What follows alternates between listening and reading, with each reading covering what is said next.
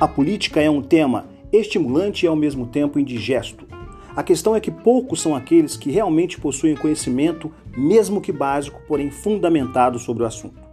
A política é, portanto, um terreno arenoso sobre o qual poucos se atrevem a transitar, restando tão somente assistir passivamente à condução da sociedade. Bem ou mal, é certo que em uma sociedade organizada, a política é instrumento hábil a fornecer as ferramentas de uma democracia participativa, pois, como já dizia Aristóteles, o homem é um animal político.